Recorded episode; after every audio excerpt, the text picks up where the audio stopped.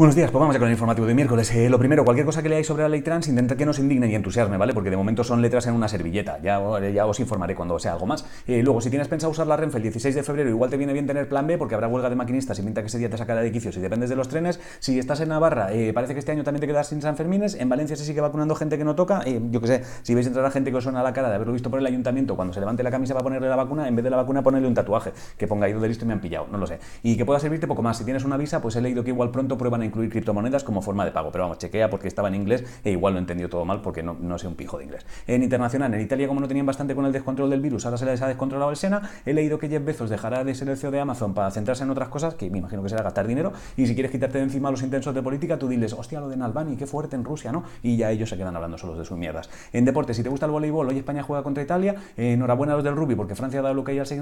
Si te va el fútbol sala, España ganó ayer. Y en lo de saltar por encima de un palo, no sé cómo se llama la prueba, lo del palo, eh, una chica manchu ha saltado 2,6 y parece que es mucho. En cultura, en Egipto han encontrado una momia con la lengua de oro, o sea que los raperos son mucho más antiguos de lo que se pensaba. Si te gusta leer, hoy Pepe Colubi saca un libro que se llama Dispersión. Si tienes una plataforma llamada Crunchyroll, acuérdate que ponen Given, que son dibujos de estos donde todos los japos parecen superfuckers. Y si te gustan los documentales, hay una plataforma gratuita que se llama Documentary Plus. Los documentales son buenos, los documentales son gratis, ya está. En ciencia están intentando crear espinacas que si detectan que alguien quiere hacer cositas raras con la Tierra, como por ejemplo poner bombas, las espinacas eh, se dan cuenta y te mandan un mail. Y en una cueva de Burgos han encontrado un diente de leche hace 45.000 años, pero que te da igual, te has quedado uno de las espinacas. En videojuegos, la semana que viene empieza la temporada 2 de Destiny y ayer sacaron trailer nuevo. Y en eSports, si notáis subiditos a los monos, es porque el lunes ganaron a los de Vodafone. Pero como ayer estuvieron todo el día presumiendo, pues eh, mañana los de Movistar se los van a follar y Cream Betis pagará el pato del mosqueo de Vodafone. Va a ser así en la vida.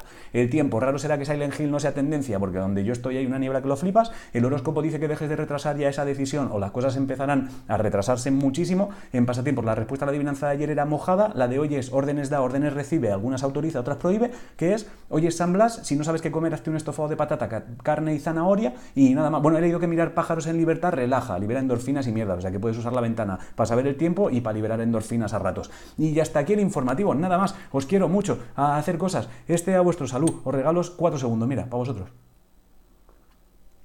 Rico.